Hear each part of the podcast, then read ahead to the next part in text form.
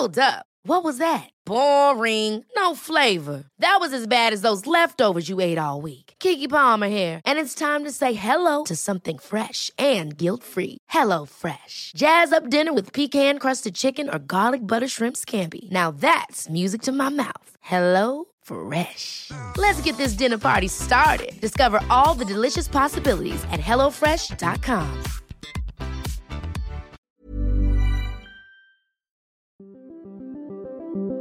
Qu'est-ce que j'ai dit à, à Elon Musk? Vous voulez venir en Europe? On va avoir des règles et les voilà.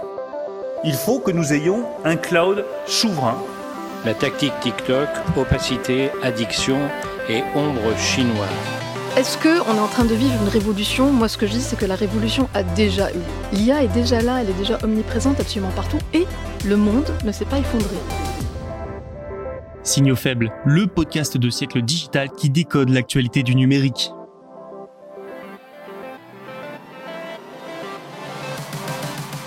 Bonjour à toutes et à tous, bienvenue dans Signaux faibles, l'épisode du lundi 18 décembre 2023. Voici le programme du jour. La France n'est pas satisfaite du AI Act et elle est bien décidée à le modifier encore un peu pour l'assouplir. Restons dans l'hexagone avec le plan très haut débit du gouvernement, de nouvelles aides sont en approche. Nous irons en Asie également, notamment en Chine où l'interdiction de l'iPhone progresse avec son lot de conséquences pour Apple, et le japonais Tokyo Electron connaît une hausse de ses activités en Chine grâce aux sanctions américaines sur les puces. Vous connaissez la chanson 10 minutes pour décoder toutes ces informations, alors ne perdons pas de temps, c'est parti.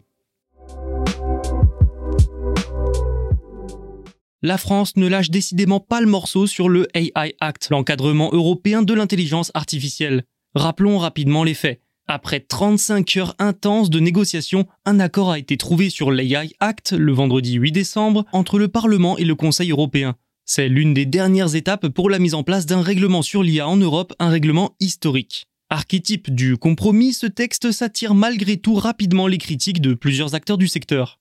La France, comme l'Allemagne et l'Italie, étaient partisanes d'un texte plus souple pour ne pas freiner ses champions locaux à l'instar de Mistral AI. Et le gouvernement français s'est rapidement montré insatisfait du texte sorti du trilogue. Rien que le 11 décembre, par exemple, Emmanuel Macron a dit, je le cite, Ce n'est pas une bonne idée de réguler les modèles de fondation plus que les autres pays. Nous allons réglementer des choses que nous ne produirons ou n'inventerons plus. Ce n'est jamais une bonne idée. Selon les informations du média Le Monde, le gouvernement veut modifier les modalités sur certains aspects du texte. Il mise pour cela sur les réunions techniques qui ont commencé il y a maintenant une semaine. Concrètement, en ligne de mire se trouve le seuil à partir duquel les plus grands modèles d'IA sont considérés comme systémiques, et donc soumis à plus d'obligations. Paris veut rehausser ce seuil. Toujours selon Le Monde, le gouvernement veut particulièrement s'attaquer à l'obligation pour les fabricants de modèles d'IA de rendre public un résumé suffisamment détaillé des données utilisées pour entraîner leur logiciel. À ce sujet, Arthur Mensch, le fondateur du champion français Mistral AI, a expliqué qu'une telle transparence revient à signer la mort de l'entreprise, la majorité de son savoir-faire résidant dans ces données. L'une des idées françaises est de réserver la communication des données au seul futur bureau européen de l'IA bureau qui pourrait alors renseigner les personnes interloquées sur l'utilisation de leur contenu par des IA sans pour autant dévoiler ces informations aux concurrents. Vous l'entendez, les débats sont donc loin d'être terminés, surtout que les députés vont monter au créneau si la France tente de modifier le texte. Et oui, les élus européens estiment que ce pays ne fait en réalité que protéger sa start-up Mistral AI, et que c'est la seule raison au fond pour laquelle la France fait de la résistance. Petite précision, la jeune pousse française est conseillée par un certain Cédric O, ancien secrétaire d'État au numérique d'Emmanuel Macron. Pour arriver à ses fins, la France compte aussi sur le soutien d'autres pays ayant eu une position similaire à la sienne durant les négociations. Ainsi, le ministre de l'économie Bruno Le Maire aurait parlé AI Act avec son homologue italien Adolfo Urso. Les réunions techniques sur lesquelles mise la France vont durer jusqu'en janvier. La fibre et le très haut débit sont-ils enfin démocratisés en France? Pas totalement. 4 Français sur 5 ont déjà accès à la fibre. Pour que ça soit le cas de 5 Français sur 5, Jean-Noël Barrot, le ministre délégué chargé de la transition numérique, a annoncé le 17 décembre que l'ensemble des foyers non éligibles à la fibre pourront bénéficier de subventions. Cette idée, elle ne date pas d'aujourd'hui. Le gouvernement subventionne depuis 2019 les foyers situés dans les zones rurales qui souhaitent être raccordés à la fibre. Pour la majorité, ça a été fait et c'est possible, mais pour d'autres, il a fallu passer par une parabole satellite pour avoir accès à un Internet plus rapide. Et ça, eh bien, ça a un coût. Ainsi, jusqu'à 600 euros étaient accordés à ces foyers et 142 000 en ont bénéficié. Même le service Starlink était concerné. Mais surtout, en 2013, l'objectif était de 100% du territoire raccordé ou éligible à l'Internet très haut débit en 2023. Objectif raté donc, puisque ça concerne actuellement 84% du territoire. Un retard qui a poussé le gouvernement à étendre l'aide pour les foyers des zones rurales à l'ensemble des 7 millions de ménages qui ne sont pas encore connectés au très haut débit. L'enveloppe est de 20 millions d'euros et la date butoir est désormais de 2025. L'objectif d'une couverture nationale de 100% passera également par la coopération des opérateurs nationaux, dont Orange. L'ARCEP l'a d'ailleurs mise en demeure en 2022, l'appelant à couvrir 13 millions de foyers. L'autorité a été autorisée à sanctionner l'opérateur d'une amende de 26 millions d'euros pour ne pas avoir correctement rempli sa mission. Le gendarme des télécoms devrait donc pouvoir compter sur le géant français pour le déploiement du très haut débit, ou bien ce dernier s'exposera possiblement à de nouvelles sanctions.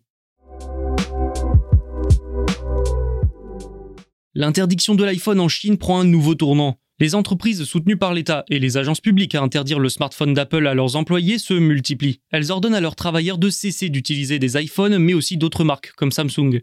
Et les conséquences pourraient être lourdes pour ces entreprises, alors que la Chine est le plus grand marché mobile au monde. Selon Bloomberg, un paquet d'entreprises publiques et d'administrations dans au moins 8 provinces ont demandé à leurs employés de commencer à utiliser des appareils de marque chinoise. Et de cette actualité, il faut en retenir plusieurs choses. Déjà, c'est un pic de plus dans les tensions entre la Chine et les États-Unis. C'est également un signe pour plus de souveraineté et d'autonomie de la part de Pékin, une manière de montrer que le pays se détache toujours plus de la technologie américaine si vous préférez. Certains appareils étrangers, dont l'iPhone, étaient déjà interdits dans certains secteurs. En septembre, cette interdiction a même été étendue à de nouveaux fonctionnaires. Ensuite, comme je vous le disais, ça va forcément impacter Apple. Pour la marque à la pomme, la Chine représente un énorme marché. C'est rien de moins qu'un cinquième de son chiffre d'affaires mais c'est aussi son principal fournisseur, la majorité des iPhones étant par exemple produits là-bas. Son plus gros partenaire, le taïwanais Foxconn, emploie des millions de Chinois. Une augmentation de l'interdiction de l'iPhone risque donc de pousser Apple à délocaliser encore plus sa production.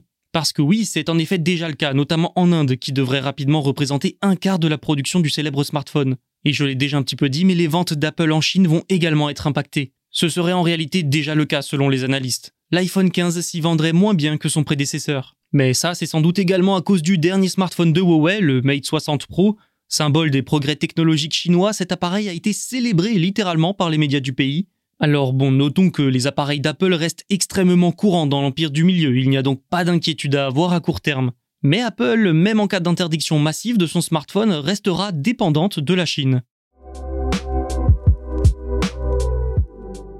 Tokyo Electron, c'est le plus grand fabricant asiatique d'équipements pour semi-conducteurs. Il est central sur la chaîne d'approvisionnement puisqu'il fournit des leaders comme TSMC, Samsung et Intel. Ce géant japonais a affirmé avoir largement réussi à compenser l'impact des sanctions américaines contre la Chine. Comment? En vendant de plus en plus de ses produits les moins avancés à l'industrie chinoise. Comme beaucoup d'autres entreprises, Tokyo Electron est touché par les sanctions américaines sur les puces contre la Chine. Des sanctions qui, je le rappelle, sont essentiellement des restrictions à l'exportation. Donc les puces les plus avancées comme les meilleures machines pour les fabriquer sont interdites à l'exportation vers l'Empire du Milieu. Pour des entreprises comme Tokyo Electron, dans un tel contexte, il n'y a pas mille solutions.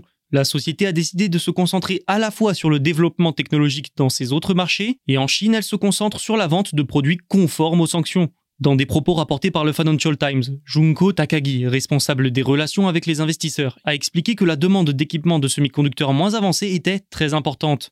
Tokyo Electron aurait même généré 43% de ses revenus grâce à la Chine au troisième trimestre, soit une augmentation de 20% en seulement un an. Les mesures obligent les entreprises chinoises à passer par des technologies plus anciennes, moins performantes et donc non concernées par les sanctions. Une aubaine pour Tokyo Electron qui a vu ses commandes augmenter. C'est notable parce que toutes les sociétés japonaises ne s'en sortent pas aussi bien. Certaines abandonnent totalement la Chine, tout simplement. 40% des dirigeants japonais du secteur vont se concentrer exclusivement sur le marché américain.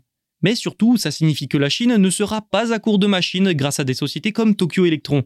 Le pays va donc pouvoir continuer de progresser, lentement mais sûrement. Enfin, si les sanctions devaient à l'avenir se durcir, il y a fort à parier que Tokyo Electron sera particulièrement scruté et peut-être visé. C'est tout pour aujourd'hui et c'est déjà pas mal. J'espère que vous avez aimé cet épisode. Pour ne rien manquer, vous pouvez vous abonner. On se retrouve sur siècledigital.fr et toutes les plateformes de streaming et je vous dis à demain.